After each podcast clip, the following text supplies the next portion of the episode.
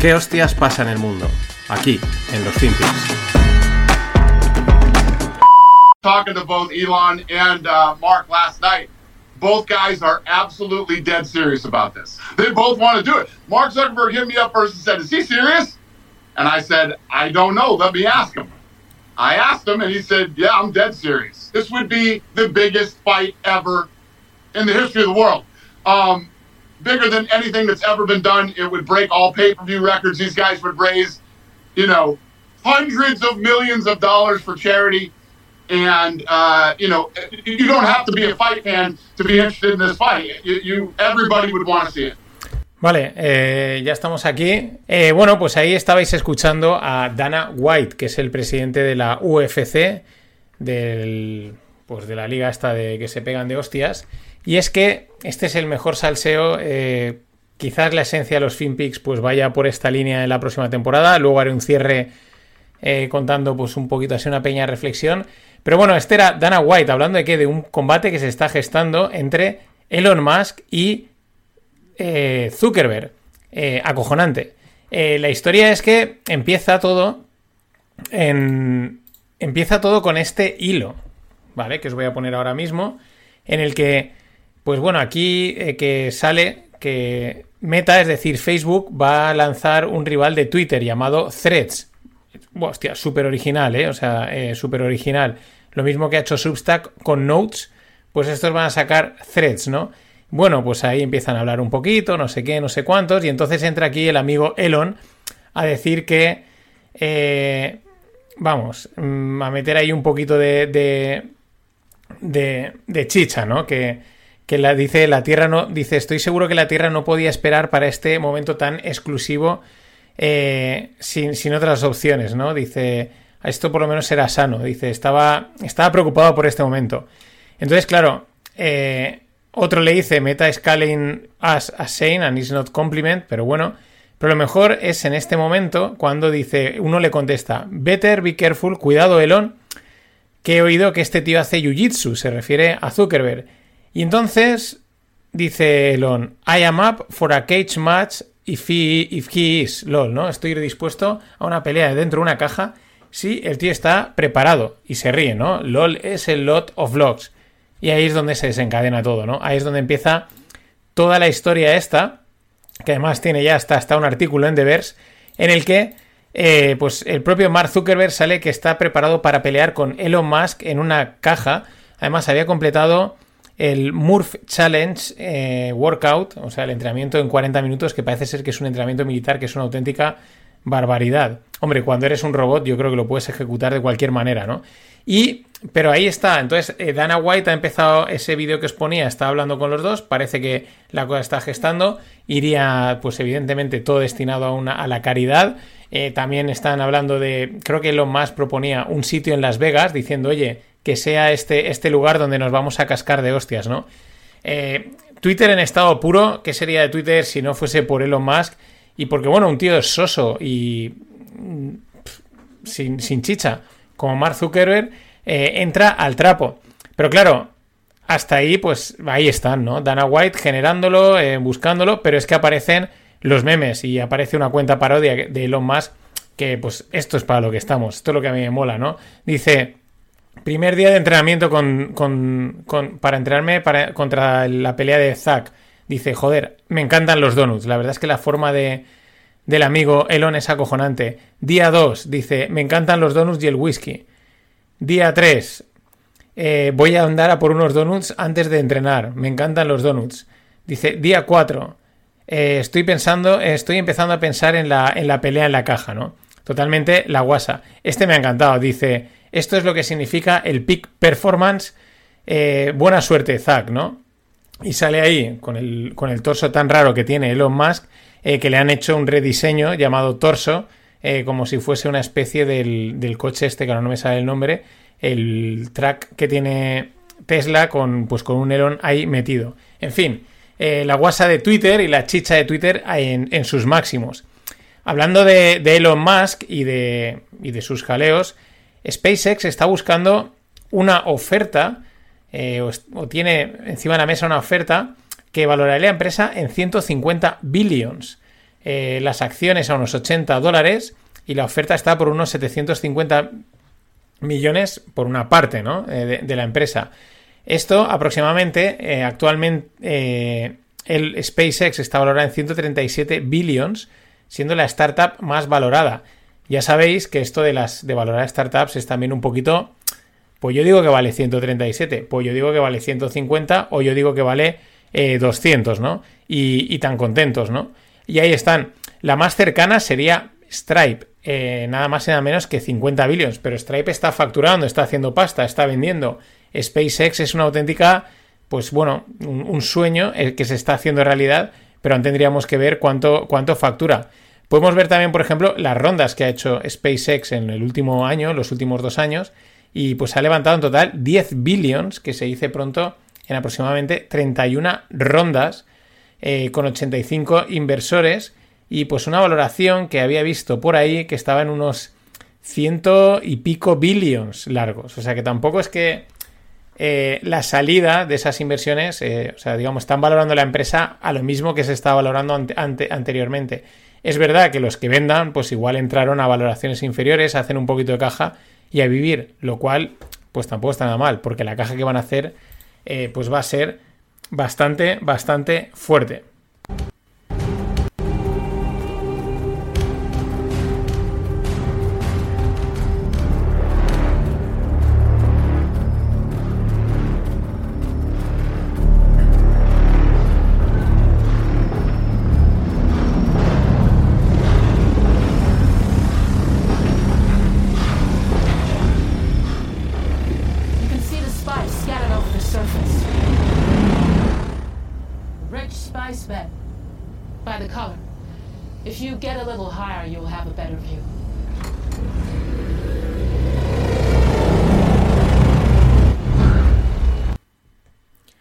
Porque os pongo este corte de Dune, ¿no? En el que van ahí a los harvesters, a los cosechadores, que van arando el planeta Arrakis y cogiendo la, la, arena, que de ahí sacan, pues no sé qué historia, que es lo que, es el combustible que les permite viajar a través del espacio.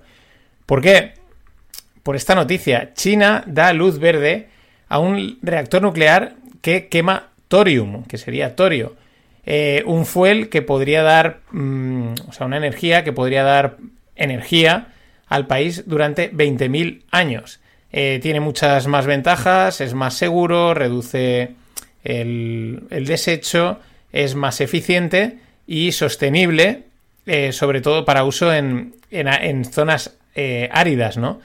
esta tecnología parece ser que está, se espera que coja fuerza en China y que bueno, pues que sea algo debido porque tienen grandes abundancias de thorium, sobre todo pues parece ser en los desiertos, en el desierto del Gobi había leído por ahí algo y me ha recordado totalmente a esta escena que os ponía de, de, Dune, ¿no? De, la gran película que nada saldrá a segunda temporada. Es que es, casi hecho, es hecho realidad, o sea, arar el desierto y sacar de ahí energía para reactores de thorium eh, y tener energía infinita, ¿no? Porque arena hay, pues vamos, mm, un huevo. Y yo creo que nadie se a lo mejor se acabará quejando si los desiertos reducen un poco su cantidad, ¿no? Aunque seguro que tendremos ecologistas o entonces ya no serán greens, serán yellows, ¿no? Pero me ha, fascinado esta noticia y me parece espectacular. Eh, siguiendo con China. This Chinese stir fry features rocks as the main ingredient, and social media calls it, quote, the world's hardest dish.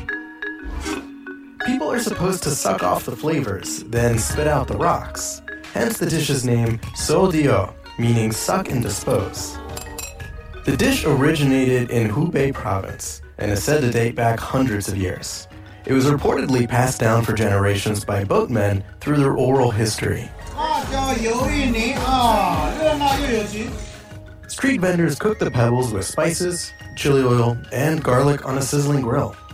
Each portion costs about 16 wen, which is around $2.30.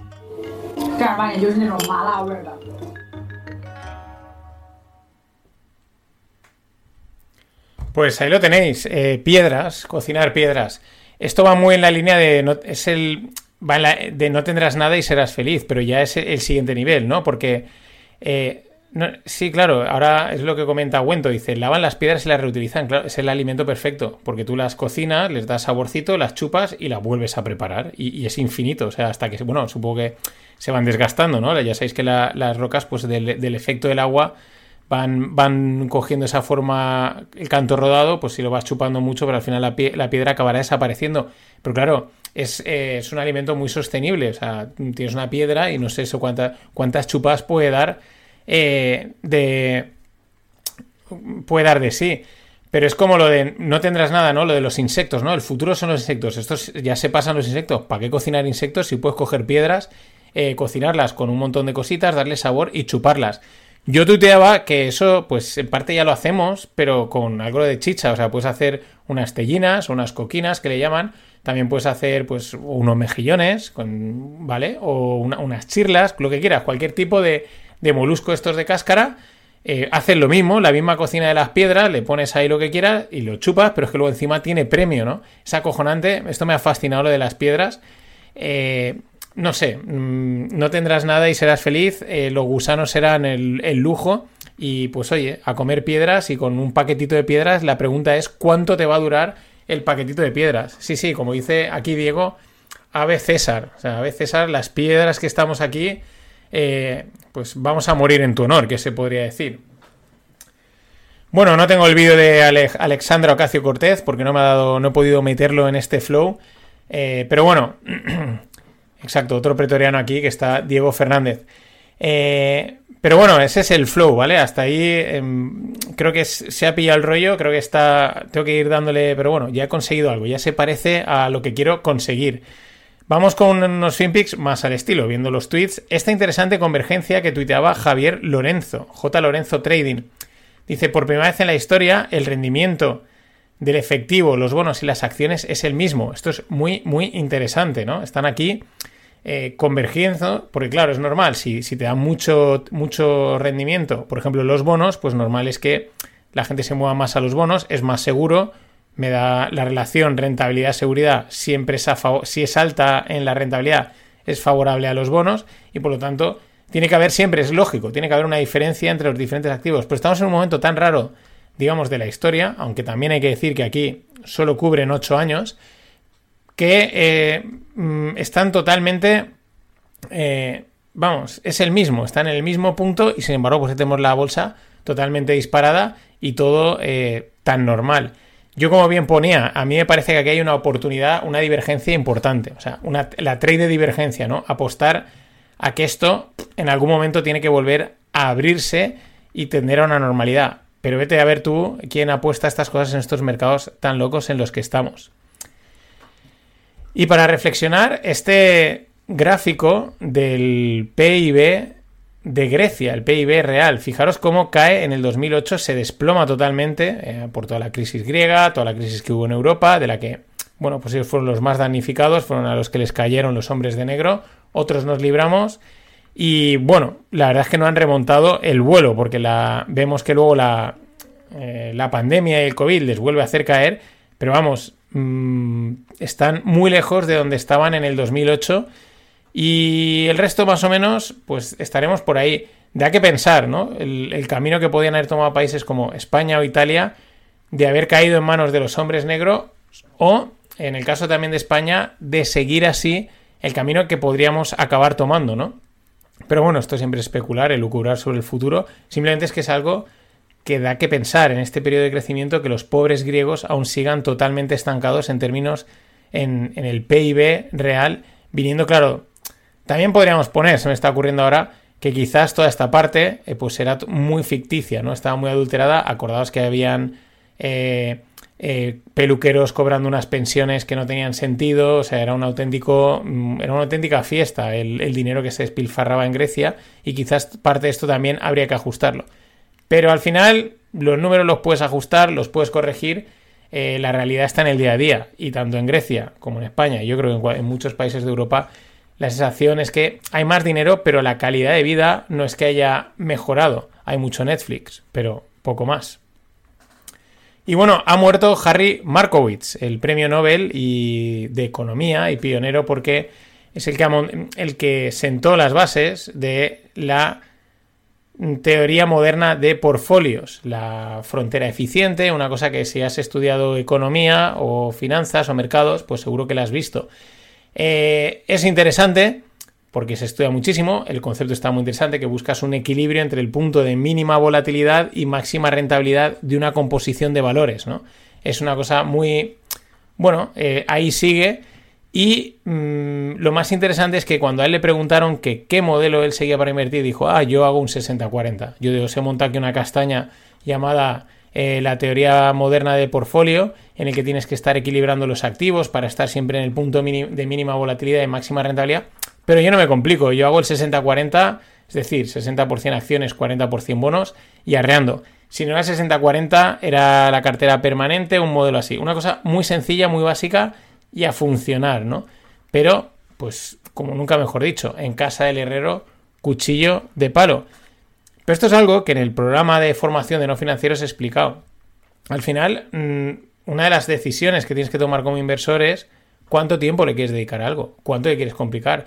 No, es incompatible eh, definir la, la, teoría moderna de portfolio e invertir en otra cosa. Pues dices, yo esto, esto está bien, porque hombre, le han dado el premio Nobel y se estudia y está muy bien hecho pero para mí es demasiado complicado. Yo no me quiero complicar tanto la cosa. Me voy al indexado, me voy al 60-40 y arreando. El que se quiera complicar, pues le dedica tiempo y tiene que hacer sus números y sus rebalanceos y sus historias. Pero es interesante porque no es el primer eh, tipo del mundo de la inversión que ha creado algún modelo interesante y luego él pues hacía otra cosa que le parecía más sencilla, más cómoda y más fácil. No tiene por qué ser mejor.